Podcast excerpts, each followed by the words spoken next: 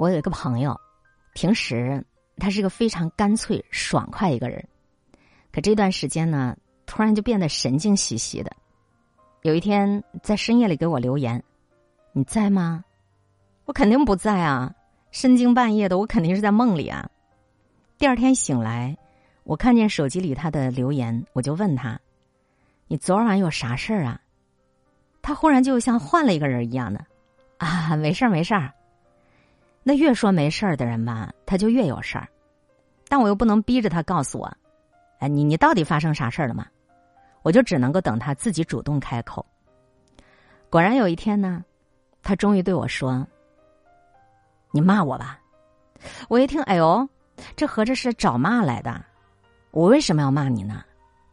我，我我出轨了。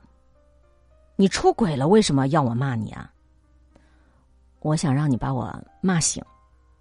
我一听这就有点耐人寻味了。你说我是骂他呢，还是不骂他呢？还是来告诉他一个真相呢？我们俩吧，虽然谈不上是风风雨雨几十年的革命友情，但是我跟他认识也都快六七年了。抛开出轨这件事儿，他还真是一个不错的人。我就给你举一个很简单的例子吧。他自己一个月的工资也就是五六千块钱的样子。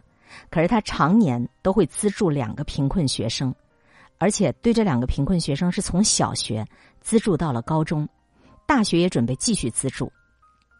你说仅仅因为出轨，你就让我他说说他是个坏女人吗？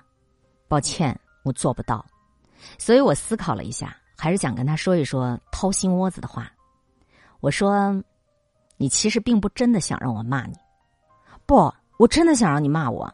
你狠狠的骂我，你使劲骂我，你往深处骂，你把我骂醒。不不不不不，你只是想通过我骂你来减轻你自己的负罪感，你只是想通过我的羞辱，自欺欺人的让你自己好过一点。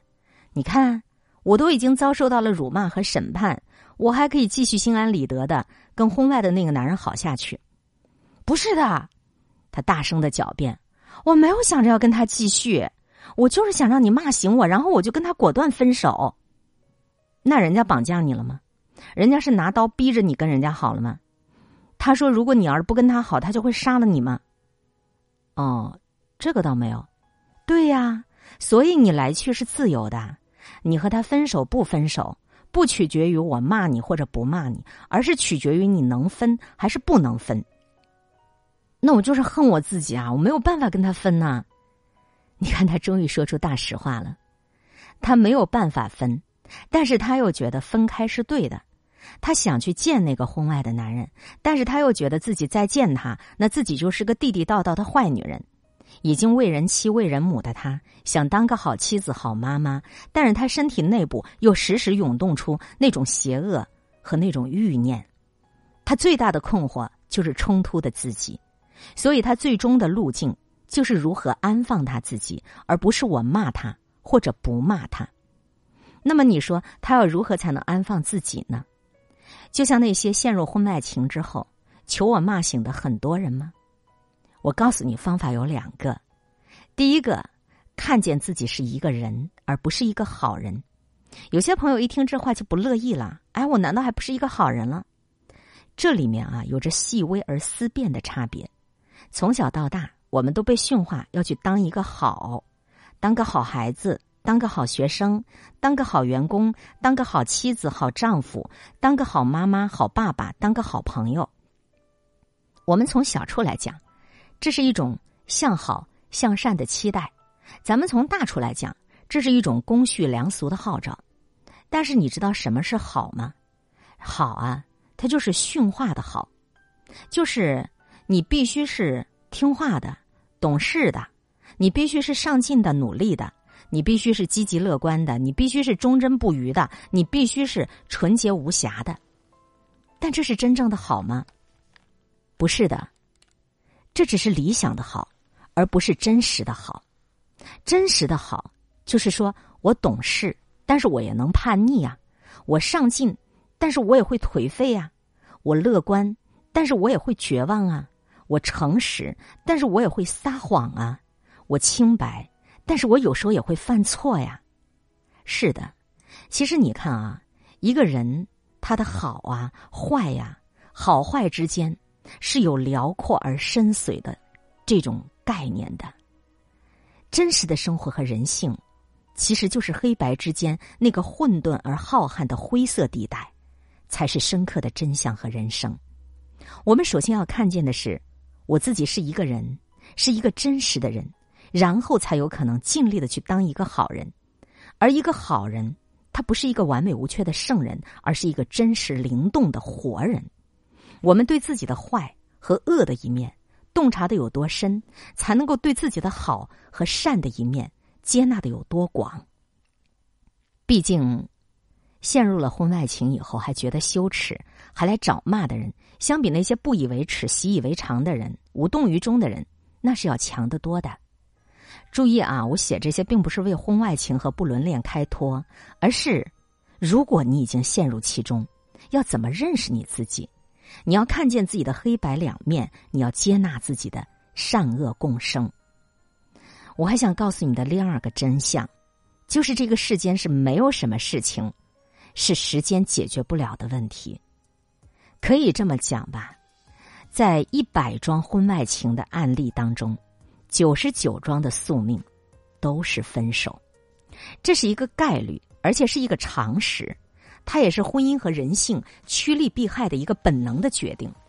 所以我告诉你，你们俩分开，这是早晚的事情。分开就看你是在什么节点，你是因为什么事情而分开。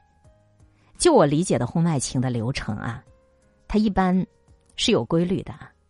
首先呢，它就是进入到了暧昧期，然后开始表白期，再到狂热期，逐步进入到平稳期，再到疲倦期，再到争吵期，再到反复期，最后就到达分手期。其他都好理解，我重点想说一说反复期。反复期就是争吵加和好，再加再争吵的交织期。你内在的内疚和羞耻，会让一个深陷婚外恋的人在内心的战争当中，通过作呀、闹啊、各种各种的吵架或者索取更多的要求，对婚外的恋人不断的指责和抱怨。但是身体的纠缠又会很快化解这些冲突。再次让两个人纠结到一起，这样的一种病态而又疼痛的关系，经过拉锯多次以后，要么是你自己真的累了，要么是你彻底看清楚了，要么仅仅是发生了一件看起来特别微小的事情，就会让你下定决心，真正的分手，回归到你的健康日常。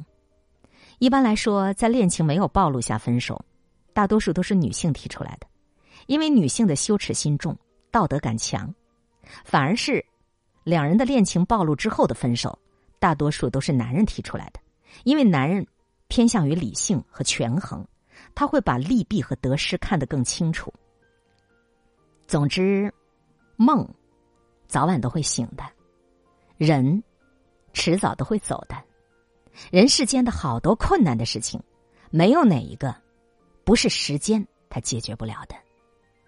婚外情是一种原罪，深陷其中的人要学会给自己时间去服刑，然后争取早点出狱。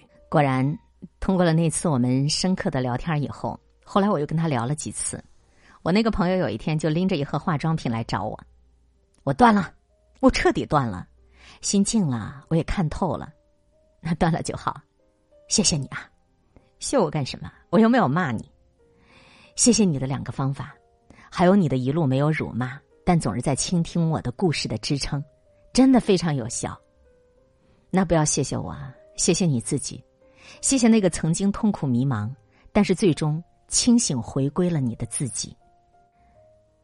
刚才我们和大家一起播念的这个文字啊，刊登在“闲事花开”微信公众账号，原创作者刘娜，这是她的一个小的新专栏，专门记录她和朋友的碎碎念。里面有很多的思辨的内容，还有头脑风暴，也希望你能够喜欢。